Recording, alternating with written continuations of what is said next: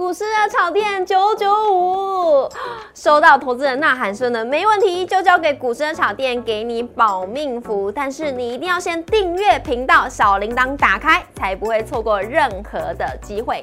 也终于呢结束了五天烟雨绵绵的心情了，指数今天是开高走低，午盘之后是一路的往上走。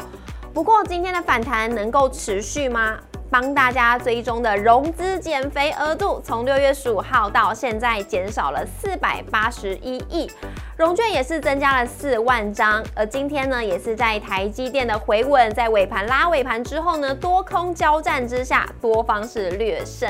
那我们也早在六月底的时候就帮大家掌握的元宇宙族群是持续的发酵当中。那有跟上的朋友呢，光是宏达电你就涨了哇十三 percent 了，连高盛都力挺看好目标价呢是调高到七十六元。相关的概念股像是呢威盛、建达、位速、华讯都是一同的点亮。